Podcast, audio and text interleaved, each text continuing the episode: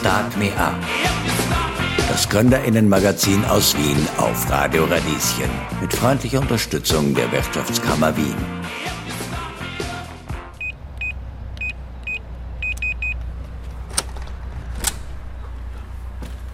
So schaut die Starbucks von innen aus. Nicht unbedingt spektakulär, aber vereinheitlicht. Die Tür ist quasi elektronisch verriegelt und mit dem Verschlusssystem verbunden. Und wir haben in der Starbucks verschiedene Sensoren, also natürlich immer Licht, Kameraüberwachung natürlich und Sensoren verbaut. Die sitzen hier oben überall drin, die quasi Temperatur, die Luftfeuchtigkeit und ähnliches messen. Und so können wir quasi gewährleisten, dass keine Gegenstände kaputt werden. Früher war hier ein Club, sagt Markus Hauser. Bis auf die schwere Tür hinaus auf die Margaretenstraße erinnert aber nichts mehr an eine Disco. Im Inneren ist es kühl, der Raum sieht aus wie ein Keller, obwohl wir im Erdgeschoss sind. Dutzende Abteile, versteckt hinter silbernen Türen, reihen sich aneinander. Am Ende des Ganges hängt eine Kamera von der Decke. Willkommen in einer Storebox. Und das ist eigentlich ein Standardabteil, ja, die alle gleich ausschauen, aber verschiedene Nutzen haben. Also wir haben zum Beispiel Abteile, da wäre hier ein IKEA-Branding drauf. Und dann weißt du als IKEA-Kunde gleich, okay, ich habe eine IKEA-Bestellung, die ich abholen möchte. Das muss wohl das Abteil sein, wo die äh, IKEA-Bestellung drin ist. Und dann bekomme ich natürlich den Code auch per SMS zugeschickt und habe so Zugang dazu. Zu diesem grün-schwarzen Schloss mit ja. Hamsterlogo drauf. Genau, richtig. Das ist ein analoges Schloss noch, aber wir sind natürlich auch da, dabei, ähm, nicht nur die, die, Eingangstür zu digitalisieren oder den Zutritt, sondern auch die Abteile innen oder den Zutritt äh, zu den Abteilen, die innerhalb der Starbucks sind, zu digitalisieren. Das heißt, da kommen im Laufe der nächsten Monate digitale Schlösser, wo wir dann natürlich genau auch nachvollziehen können, wann wurde die Abteiltür geöffnet, von wem. Wir können äh, Codes ändern und das ist genau für so Click and Collect Sachen wie mit IKEA halt wichtig. Was Markus Hauser mit Click and Collect Sachen meint? Kundinnen und Kunden können online zum Beispiel eine Hose bestellen und sie dann in einer Storebox-Filiale abholen, anstatt sie bis vor die Haustüre liefern zu lassen. Click and Collect ist inzwischen ein stark wachsendes Standbein für Storebox, der wichtigste Kunde ist IKEA. In seinen Anfangstagen im Jahr 2016 war das Wiener Startup als Airbnb für Lagerflächen gedacht. Menschen konnten ihre freien Kellerabteile zum Vermieten über die Plattform anbieten oder umgekehrt Lagerräume in ihrer Umgebung suchen. Bald begann Storebox aber, leerstehende Lagerflächen selbst anzumieten und sie online weiterzuvermitteln. An Städter, die Platz brauchen. Aber wofür eigentlich? Von Haushaltsgegenständen wie Kochutensilien oder Kochgeräte, die sie nicht brauchen oder ganz viel Wein wird eingelagert, weil die Temperatur eben dafür gut ist. DVD, Playstation-Spiele, was auch immer, was nicht immer benötigt wird oder auch Sommer- oder Winterkleidung, die keinen Platz hat, wenn sie mal übergeht. Schuhe, Sportgeräte, ja, vor allem viele Rennräder und teure Räder, die in Kellern ja nicht immer so gesichert sind, weil keine Videoüberwachung da ist. Und bei uns sind die Geräte natürlich versichert. Der Kunde kann oder die Kundin kann ja auch mehr Versicherungsschutz dazu buchen und hat dann natürlich eine höhere Versicherungsdeckung. Und wir können ja auch nachvollziehen durch die Videokameras, ob wirklich ein Einbruch stattgefunden hat. Auch das ist schon ein, zwei Mal passiert, hat sich aber immer wieder aufklären lassen durch die Videokameras und war natürlich so von der Versicherung gedeckt. Ja. Willkommen bei Start Me Up. Ich bin Vincent Leb. Für diese Sendung habe ich den Storebox-Gründer und Geschäftsführer in der Firmenzentrale in der Wiener Innenstadt getroffen. Die Frage aller Fragen stelle ich aber spontan Markus Hauser, seinem Assistenten, in der Storebox zwei Straßen weiter. Und wenn du dann manchmal durch so eine Storebox durchgehst, denkst du dir, das könnten wir uns alle sparen, wenn die Leute einfach ausmisten würden? Ja, könnte man. Aber ich glaube, hätten wir alle viel weniger Spaß, weil ich kenne es selber, ich versuche minimalistisch zu leben. Aber trotzdem zipft es mich an, wenn mein Rad in meiner Wohnung steht, weil es teuer ist und ich es nicht im Keller stehen haben will und dann hundertmal am Tag dagegen renne. Oder ich mir denke, meine Bücher möchte ich nicht unbedingt wegschmeißen, sondern behalten, weil, keine Ahnung, vielleicht sind Kinderbücher drunter oder ich will sie mal weitergeben oder vielleicht will ich sie ja sogar mal verkaufen. Ich habe auch schon von Freunden und Freundinnen gehört, die eine Starbucks gemietet haben, um auszumisten, um sozusagen einen Flohmarkt zu gestalten und dann ihr ganzes Hab und Gut äh, für mehrere Monate in einer Starbucks zu, zu belassen, um einfach dort einen Verkaufsstand zu machen und zu sagen, okay, meine Willhaben-Inserate kann man sich in der Starbucks abholen und nicht bei mir zu Hause. Erstens aus Sicherheitsgründen ja, und zweitens einfach, weil es cool ist, weil du quasi einen Showroom ausstatten kannst. Und es ist ja nicht nur so, dass es mit Ausmisten zu tun hat, ich glaube auch, dass viele Wohnungen mittlerweile gar nicht mehr mit Keller gebaut werden. Das heißt, den Platz, den du vor zehn Jahren hattest, den hast du heute gar nicht mehr, wenn du jetzt einen Neubau mietest. Weniger Platz, Platz wird teurer. Also ich glaube, da hat es gar nicht so viel mit Ausmisten zu tun. Wie auch immer. Die abgeriegelten Geschäftslokale mit Hamster-Logo gehören inzwischen zum Stadtbild. Die erste Storebox ging Anfang 2017 an den Start. Inzwischen findet man die Stauraumfilialen in sechs Ländern. Vor kurzem ist das 300. Lager in Mannheim eröffnet worden. Storebox wirbt unter anderem damit, Leerstand in Innenstadtlagen entgegenzuwirken. Die Firma mietet leerstehende Erdgeschosslokale an, entkernt sie, baut Lagerräume hinein und vermietet sie dann direkt oder über Franchise-Nehmerinnen an Privatleute und Geschäftskunden, die dann zum Beispiel Werkzeug dort lagern. Dort, wo früher ein Kaffeehaus war oder ein Kleidungsgeschäft, sieht man dann nur noch Fenster, die mit Werbung verbarrikadiert sind, Autos, die davor parken. Und der französische Anthropologe Marc Auger ist vielleicht ein Begriff, der hat das Konzept der Nichtorte geprägt, also austauschbare funktionale Plätze ohne jegliche Geschichte und Identität und eben Self-Storage. Lokale werden immer wieder als Nichtorte analysiert. Wie sehen Sie denn das? Also wie schätzen Sie den Einfluss auf das Straßenbild und das Stadtleben. Die romantisierte Vorstellung davon, dass in Straßenzügen nette Boutiquen und Kaffeehäuser sind, sind nur Realität, wenn Menschen auch dementsprechend konsumieren würden. Tun sie aber nicht. Das heißt, durch den massiv steigenden E-Commerce, den wir beobachten, passiert etwas ganz Signifikantes, nämlich dass die Regionen und die Räume so wie sie in der Vergangenheit äh, aufstrukturiert waren, nämlich nach Funktionen. Das heißt, wir kennen das alle, das Industriegebiet, das Wohngebiet und so weiter, vermischt werden. Das heißt, aus raumplanerischer Perspektive vermischen sich diese Themen vermehrt, weil auch Lebensentwürfe immer flexibler werden, Menschen mobiler werden, jetzt gar nicht nur geografisch, sondern auch was Ausbildung, was soziale Schichten betrifft und so weiter. Und demnach ähm, sind diese betriebswirtschaftlichen Funktionen eben zum Beispiel Boutique oder Café in der Form Form nicht mehr in allen Räumen so abbildbar. Jetzt könnte man natürlich sagen, ja, das ist schade. Ja, das äh, sehe ich selbst natürlich. Ich wohne auch in Wien ähm, und ich hätte auch gern natürlich Straßenzüge, die belebter sind. Äh, gleichzeitig bestelle ich aber ausschließlich online. So. Und das ist immer so dieses, man kann nicht alles haben. Ja, man muss sich irgendwie äh, entscheiden. Und ich sehe Starbucks als logistischen Nahversorger. Das heißt, alles, was ich konsumiere, und ich konsumiere sehr viel online, muss ich auch tatsächlich äh, irgendwo in die echte Welt, in die physische Welt überführen. Und dazu sind die Storeboxen gedacht. Das heißt, das sind multifunktionale Hubs, in denen ich Dienstleistungen wahrnehmen kann, logistische Dienstleistungen. Diese Nichtorte, und das würde ich äh, gerne auch mit dem, mit dem Verfasser diskutieren, äh, würde ich, würde ich extrem entgegensetzen, weil ich wenig, das ist vielleicht jetzt auf den ersten Blick ein bisschen ähm, ja, subtiler, wenig Dienstleistungen kenne, vor allem in der Logistik, die so emotional aufgeladen sind wie das Thema Self-Storage. Wir begleiten mit äh, diesem Produkt, mit dieser Dienstleistung Menschen über ihren Lebenszyklus bei allen einschneidenden Erlebnissen. Ähm, ich ziehe in meine erste Wohnung, ich mache meine erste, mein erstes Auslandssemester als Student, ich ziehe mit meiner ersten Freundin, mit meinem ersten Freund zusammen in eine Wohnung, brauche deswegen Platz. Ähm, ich lasse mich scheiden, ich bekomme ein Kind. Das sind lauter Ereignisse, die in einem Leben eines Menschen stattfinden, die sehr, sehr emotionalisiert sind und die immer mit Platz zu tun haben. Und äh, wenn man einen Tag bei uns im Customer Service Team verbringt, dann sieht man auch, wie problemlösungsorientiert wir sind und dass Menschen wirklich mit oft großen Problemen zu uns kommen, die wir dann lösen.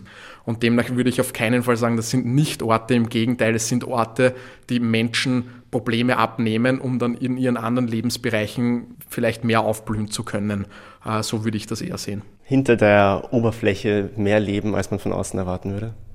Äh, definitiv. Äh, bei uns ist es natürlich so, dass wir Privatsphäre schätzen und unsere Kunden das auch tun. Das heißt, natürlich versuchen wir das etwas abzuschirmen. Demnach sind die Fronten, so wie man sie kennt von Starbucks, beklebt, so wie wir das am Anfang gemacht haben, äh, dass wir sehr marktschreierisch waren, die Folierungen sehr aggressiv und offensichtlich waren. Wenn man sich neue Standorte von uns ansieht, so versuchen wir genau das Gegenteil zu machen. Äh, das ist, hat auch ein bisschen mit dem Unternehmen zu tun. Am Anfang muss man natürlich Aufmerksamkeit erregen. Mittlerweile haben wir das vielleicht in Österreich zumindest nicht mehr so notwendig und versuchen da ein bisschen subtiler zu sein. Wir haben jetzt schon über die Geschäftslokale gesprochen, immer in Erdgeschosslage zwischen 100 und 500 Quadratmeter idealerweise. Wie suchen und finden Sie denn passende Geschäftslokale? Da gibt es unterschiedliche Kanäle. Die einen sind eher technisch, das heißt, wir grasen sozusagen auf eine digitale Art und Weise Internetplattformen ab äh, nach potenziellen Standorten, prüfen dann äh, die Gegebenheiten, ob die für uns sozusagen attraktiv sind oder nicht, bis hin zu wirklich Beziehungspflege. Äh, unsere Expansion Manager haben dann Beziehungen zu ähm, Real Estate Entwicklern, das heißt Immobilienentwicklern, Maklerbüros und so weiter. Das dritte ist natürlich auch digitales Marketing, Performance Marketing und ein, ein gewisses Brand Awareness, das wir versuchen zu generieren, um dann auch ja, die Adresse zu sein, wenn zum Beispiel ein äh, Filialist sagt, ich brauche irgendwie 10, 20 Filialen von meinen 100 nicht mehr. Was mache ich mit denen? Muss Storebox der Place to be sein. Also die Unternehmerinnen da draußen müssen Storebox wirklich so wahrnehmen, als wir, wir sind die Flächenverwerter für euch. Und das ist jetzt über die letzten Jahre, glaube ich, ganz gut gelungen, ist aber natürlich eine stetige Aufgabe. Das heißt, Unternehmer, die straucheln, für die soll Storebox die erste Adresse sein? ähm, nicht zwangsläufig, auch für die natürlich, das heißt, wenn wir von den Distressed Retailern, das heißt diese Händler, die wir kennen, die jetzt vielleicht aufgrund des veränderten Konsumverhaltens nicht mehr so gut funktionieren, die sind sehr froh, dass es uns gibt, logischerweise. Natürlich auch die Immobilienentwickler, die sagen, ja, in B und C und D Lagen bekomme ich eben keine Boutique mehr rein in meine Retailfläche und bevor die nicht mehr vermietbar ist, bin ich sehr froh, dass ich Starbucks habe und natürlich auch äh, Unternehmen, die ganz bewusst und nicht aus der Not heraus die Entscheidung treffen und sagen, ich reduziere meine physischen Retail-Flächen, äh, weil ich mehr auf Onlinehandel setze oder Omnichanneling, so wie IKEA zum Beispiel mit dem äh, Standort am Westbahnhof, der ja auch deutlich kleiner ist als die IKEA-Filialen, die wir kennen, zum Beispiel in der SCS. Wir sind hier in der Grohgasse, eine Storebox nebenan, kann man laut Website Stand Freitag ab 159 Euro monatlich mieten als Privater, Private mit maximal 6,6 Quadratmetern und in der Margaretenstraße 81 ab 77 Euro monatlich für maximal 3,7 Quadratmetern.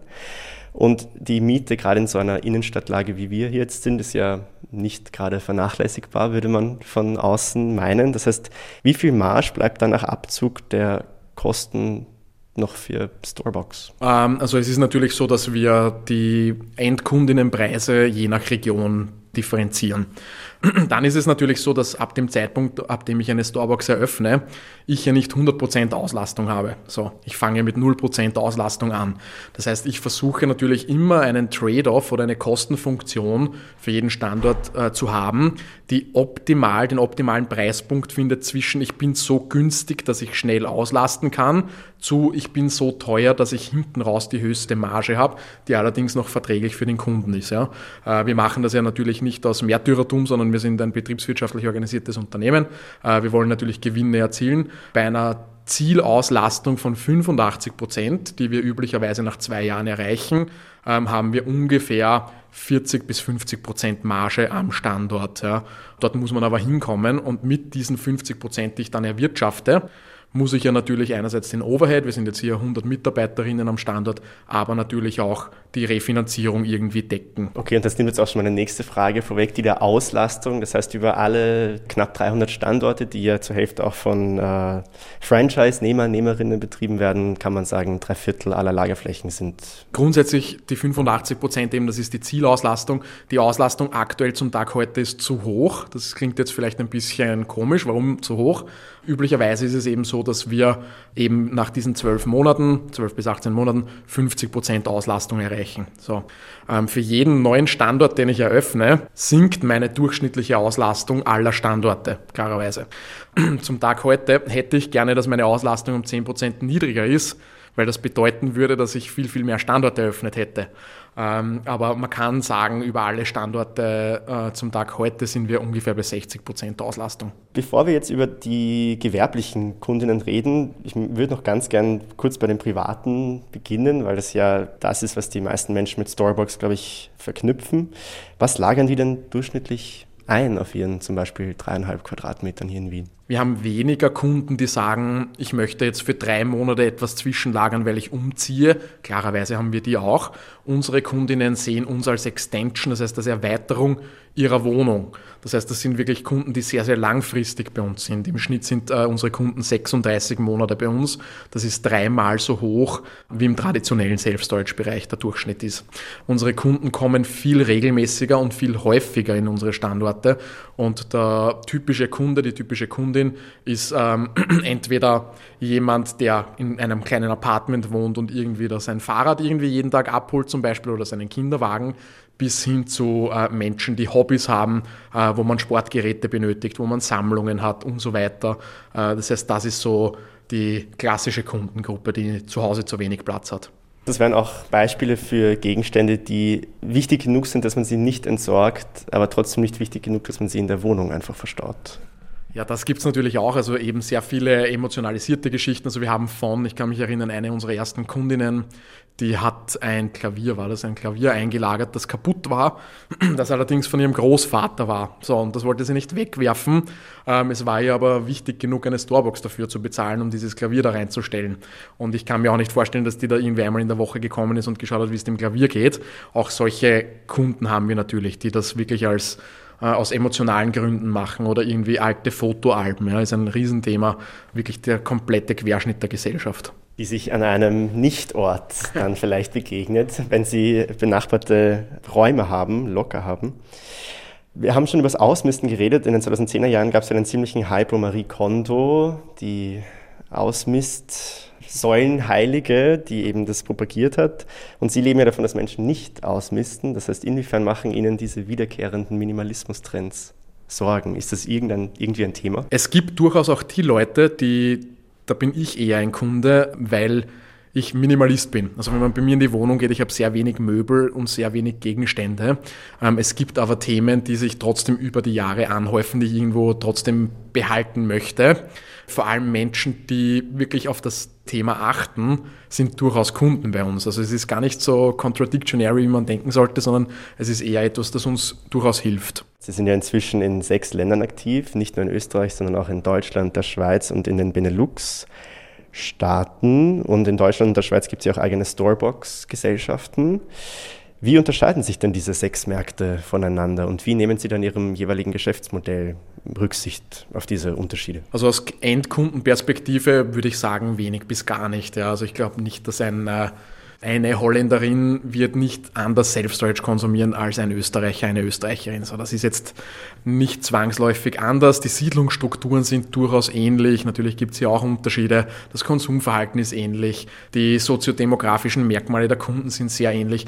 Äh, wo es allerdings Unterschiede gibt, ist durchaus, was Steuerrechtsthematiken betrifft, gewerberechtliche Fragestellungen. Das heißt, all das ist durchaus anders. Ähm, als gelernter Österreicher kennt man das aber auch sehr gut, weil durch den Föderalismus wir in Österreich ja schon äh, alles in neun unterschiedlichen Varianten wissen und umsetzen müssen. Demnach keine große Herausforderung für einen Föderalisten aus Österreich. Also wenn man Österreich kann, kann man alles. Es ist tatsächlich äh, alles vielleicht nicht, aber es macht schon einfacher. Ähm, Österreich ist ja auch ganz oft so ein bisschen der Testmarkt für viele, für viele internationale Unternehmen, weil es sehr kleinteilig ist, weil es äh, föderalistisch ist ähm, und so kann man sich Europa ja auch eigentlich im Größeren vorstellen. Ja. Da muss man einmal ein Playbook dafür bauen, bei dem man weiß, okay, das sind die 130 Sachen, die muss ich beachten. Wenn ich in einen neuen Markt gehe und ein neuer Markt kann für uns auch heißen, eine neue Stadt und was wird das siebte Land? Ja, also aktuell sind wir ganz glücklich mit unseren sechs Kernmärkten, auf die wir uns auch äh, auf jeden Fall die nächsten Monate konzentrieren möchten. Allerdings haben wir natürlich schon viele Analysen äh, in der Schublade. Gibt da schon ein, zwei Prioritäten natürlich, die ich jetzt äh, ungern verraten möchte noch. Aber wir werden uns auf jeden Fall in angrenzenden Nachbarländern aufhalten, auch zukünftig. Jetzt können alle überlegen, welche Länder an Deutschland, Benelux, Schweiz und Österreich grenzen. Italien, Frankreich und Polen zum Beispiel oder Tschechien würde mir auch einfallen. Rund die Hälfte ihrer fast 300 Standorte werden ja, wie erwähnt, von Franchise-Nehmern, Nehmerinnen betrieben. Und um Storebox-Franchise-Nehmer zu werden, muss man ja 30.000 Euro Lizenzgebühr mal zahlen und mindestens 10.000 Euro Eigenkapital mitbringen und dann eben, wenn das Geschäft dann läuft, 10% des jeweiligen Netto-Monatsumsatzes abgeben für Marketing, IT-Support und so weiter. Wie finden Sie denn passende Franchise-Nehmer und Nehmerinnen? Das hat sich auch etwas verändert über die Zeit. Am Anfang war es so, dass wir natürlich aktiv in die Akquise gegangen sind. Das bedeutet, dass wir natürlich Partnerinnen, potenzielle Partnerinnen angesprochen haben, ob sie nicht Franchise-Partner werden wollen. Mittlerweile hat sich das gedreht in eine Art ja, Bewerbungsprozess bei dem wir genauer hinsehen, ob sich jemand eignet, Franchise-Partner bei Starbucks zu werden, Franchise-Partnerin bei Starbucks zu werden oder nicht. Da sehr viele Prozesse und äh, ja, operative Themen von uns entweder digitalisiert oder von der Zentrale übernommen werden, ist das benötigte Know-how des Franchise-Partner, der Franchise-Partnerin sehr überschaubar umso wichtiger ist es, dass der, der Social Fit gegeben ist. Das heißt, wir das Gefühl haben, der Franchise-Partner passt von der Kultur zu uns. Die Franchise-Partner Interessierten kommen über unsere Website auf uns zu, bewerben sich und im Laufe des Prozesses entscheiden wir dann, ja, das funktioniert für uns oder nein, das funktioniert nicht. Und wie oft glauben Sie, es funktioniert und dann funktioniert es doch nicht? Zum Tag heute eben mit, äh, ich glaube, aktuell 270 verkauften Franchise-Lizenzen, ein bisschen mehr. 280 haben wir, ich glaube, eine einstellige Zahl an Franchise-Partnerinnen nicht mehr bei uns im System. Einerseits, weil die aus unterschiedlichen Gründen nicht mehr wollten und andererseits auch, weil wir das Gefühl hatten, dass die Partner, Partnerinnen nicht zu uns passen.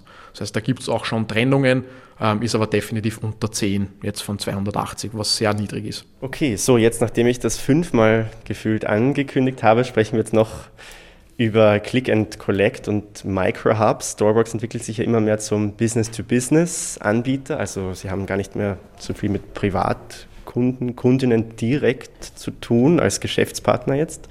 Und IKEA ist der wichtigste Kunde. Das heißt, man kann jetzt ein Billigregal bei IKEA bestellen. Es wird in einer Storebox geliefert und dann kann ich mir das dort abholen.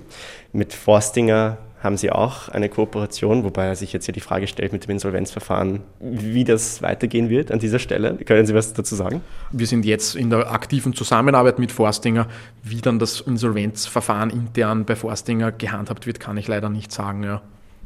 Aber Sie arbeiten weiterhin zusammen, genau, vorläufig. Genau, also wir haben aktuell einen gemeinsamen Standort in der Prager Straße im äh, 21. ist das, glaube ich, in Floridsdorf, bei dem wir einerseits äh, die Storebox betreiben, so wie wir das immer machen, und auch versuchen, Click und Collect für Forstinger anzubieten. Für uns hat sich eigentlich nichts geändert, genau. Wie verdienen Sie dabei Geld in diesem Bereich? Weil eben, wenn ich jetzt mein Billy abhole, habe ich ja an Sie direkt scheinbar nichts überwiesen. Genau. Also man muss sich vorstellen, je nachdem, wen man fragt, fallen 75 bis 90 Prozent Logistikkosten, die entstehen, wenn man ein Produkt kauft, online kauft, entstehen auf der Last Mile. Das heißt wirklich von dem Letztlager zu Ihnen nach Hause. So, das ist schon signifikant.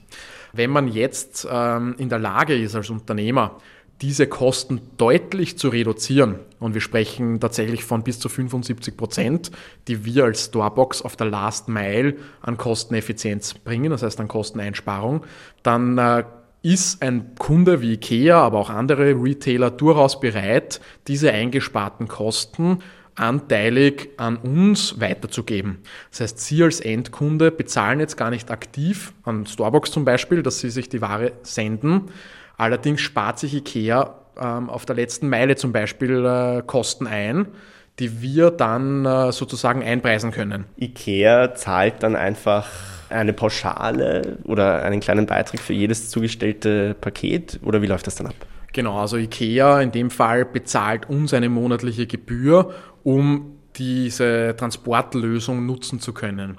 Und da geht es ja darüber hinaus, was jetzt die Standorte betrifft, diese Standorte zu überlassen, sondern bei uns ist es ja eine gesamthafte Lösung. Wir nennen das Last Mile Logistics as a Service. Das ist ein Package. Das heißt, das hat einerseits die Möglichkeit, Online-Shops von äh, E-Commerce-Unternehmen bei uns zu integrieren, beziehungsweise umgekehrt unsere Schnittstelle und Logistiksysteme in die Online-Shops äh, zu integrieren und im Hintergrund von der Routenplanung bis zu den Kommissionierplänen äh, bis hin zu, zu dem Transport in die ähm, jeweiligen Storeboxen, bis hin zur automatisierten Kundeninformation, dass Sie dann zum Beispiel auch die Ware abholen können. All das bieten wir bei Storebox als Package an. Dafür bezahlt das E-Commerce-Unternehmen eine Gebühr. Äh, in der Regel äh, wird die dann nicht an die Kunden weitergegeben, weil sich das E-Commerce-Unternehmen deutlich Kosten spart. Ja, und das heißt, diese Preisdifferenz, die durch die Microhubs entsteht, weil die eben E-Commerce-Unternehmen nicht mehr jedes einzelne Packerl vor verschiedene Haustüren liefern muss, da wird dann ein Beitrag daraus errechnet, der dann an Sie geht. Der Kunde, die Kundin merkt davon nichts. Genau. Konsumiert wird die Dienstleistung sehr wohl vom Endkunden, von der Endkundin, klarerweise, die holen die Ware ab. Unser kommerzieller Geschäftspartner ist allerdings der Businesspartner. So lässt sich das natürlich extrem skalieren. Also wir haben im Monat aktuell wahrscheinlich 25.000 Zustellungen von Paketen und Sendungen, die von Kundinnen abgeholt werden, die Kunden unserer Geschäftspartner sind. DPD zum Beispiel auch, er ist auch ein großer Kunde von uns. Transport kostet für die meisten Menschen scheinbar nichts. Das ist auch Teil des Problems. Auch Emissionen haben zwar inzwischen in Österreich einen Preis, aber noch immer einen relativ geringen Preis. Und Sie haben sich jetzt zum Ziel gesetzt, den CO2-Ausstoß im Logistikbereich zu verringern mit Storebox, mit diesen Microhubs. Wie soll das denn genau gelingen? Weil grundsätzlich diese Storebox müssen ja trotzdem weiterhin beliefert werden und die Menschen müssen dann ihre Packel dort abholen. Und wenn sie dann nicht zu Fuß gehen, entstehen ja dann trotzdem, oder Fahrrad fahren, entstehen ja dann trotzdem Emissionen grundsätzlich. Mhm. Ganz vermeiden lässt sich überall dort, wo Energie freigesetzt wird, äh, lassen sich Emissionen nicht vermeiden. Ähm, man kann sie allerdings reduzieren unter gewissen Voraussetzungen. Ein typischer dreieinhalb Tonnen Truck, den wir zum Beispiel in Wien durch die Gegend schicken, elektronisch betriebenes Fahrzeug ist, ausschließlich, fährt von einem Zentrallager, zum Beispiel von Ikea, zu einer Storebox. Fahrt zurück, würde man jetzt Home Delivery machen, würde dieser Truck 15 Adressen anfahren und den ganzen Tag unterwegs sein. Die Frage, die sich jetzt stellt, ist natürlich, wie holen die Kunden die Ware ab? Ja, würde jetzt theoretisch der Kunde relativ weit entfernt wohnen und mit seinem motorisierten Fahrzeug, also mit dem Individualverkehr, zur Storebox fahren und das abholen, würde das mehr Emissionen verursachen als ganz normaler, eine ganz normale Home Delivery. Allerdings Kunden, die jetzt schon dazu tendieren, Click und Collect auszuwählen, tun das jetzt schon aus dem Grund, weil sie in der Regel keinen Pkw besitzen, kommen entweder zu Fuß, mit äh, dem Fahrrad ist es sehr seltener, aber mit den öffentlichen Verkehrsmitteln. Ähm, natürlich gibt es auch welche, die mit dem Fahrzeug kommen. Ja? Und dadurch schaffen wir es tatsächlich, die CO2-Emissionen auf der einen Seite in dem Hauptlauf der letzten Meile, das heißt in der Zustellung in die Storebox zu reduzieren und dann auch wirklich auf der Last, Last Mile zu den Endkunden, weil das Menschen sind, die sich für diese Zustelloption entscheiden, weil sie kein Auto besitzen. Und das sehen wir auch in den ganzen Zahlen, äh, dass der Pkw-Besitz stark zurückgeht, vor allem im urbanen Raum. Und das ist ja auch der, der Bereich, in dem wir fungieren. Und vielleicht ein Satz auch noch, je dichter das Netzwerk, desto kürzer sind die Wege, desto mehr CO2 kann eingespart werden. Die meisten kommen zu Fuß, also inwiefern erheben Sie das, wie die Leute dann ihr zukünftiges Kamuri abholen? Wir machen sehr viele Kundinnenbefragungen. Ähm, einerseits im Thema Click und Collect, einfach weil wir lernen wollen, ob die Kunden zufrieden mit der Lösung sind.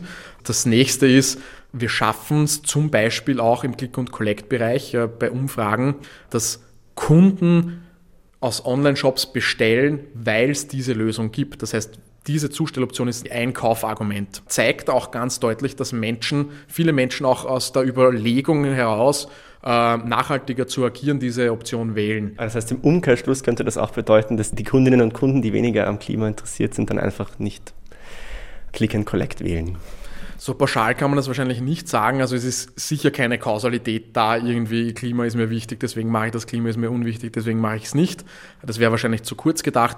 Wenn es für Kunden günstiger ist, bei Kostenwahrheit, ja, dann bedeutet das, dass weniger Energie freigesetzt wird, weil zum Beispiel weniger Distanz zurückge äh, zurückgelegt werden muss etc., ist gleich Kosteneinsparung. Ja. Das heißt, auch Menschen, die zum Beispiel diese Option wählen, weil sie viel, viel günstiger ist, machen etwas Gutes für unsere Umwelt aus ganz intrinsischen subjektiven Gründen, um Geld einzusparen. In der Vergangenheit haben Sie ja gesagt, Sie wollen Marktführer werden, europaweiter Microhub-Marktführer bis 2025. Und da haben Sie dann von 2500 Standorten gesprochen, was jetzt ja noch über 1000, über 2000 sind, mhm. die fehlen.